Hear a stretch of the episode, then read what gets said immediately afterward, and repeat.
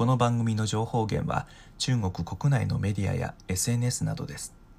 中国語の原文と日本語訳はあなたの知らない中国語のブログに載せています。ブログの原文を確認しながら聞くことをお勧めします。今日のリスニング。大家好。今天我们继续来介绍，当你在微信上收到信息。但是却不太愿意认真答复时的万能的回复方式。比方说，有一部分中国人喜欢吹牛。如果你的朋友不幸是一位吹牛爱好者，常给你发来吹牛信息的话，你该如何万能的答复他呢？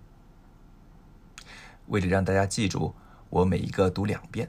有些说法翻译成日语之后，可能意思略有偏差，还请谅解。真的吗？好厉害！真的吗？好厉害！不愧是你！不愧是你！六六六！六六六！我觉得挺牛的。我觉得挺牛的。真行啊！真行啊！真不错，真不错。注意这儿的数字六，取自表示灵活、流利、厉害的汉字“六”的谐音，“六六六”的意思就是很厉害。尤其在游戏中是非常常用的用语，现在已经逐渐渗透到普通生活当中来了。接下来介绍一下一些相对来说比较冷淡一点的回复方式，目的就是拒绝闲聊，或者让对方感到聊着也没意思，好让对方自己结束话题。上班不忙吗？上班不忙吗？你不上班吗？你不上班吗？你很无聊吗？你很无聊吗？最近很闲吗？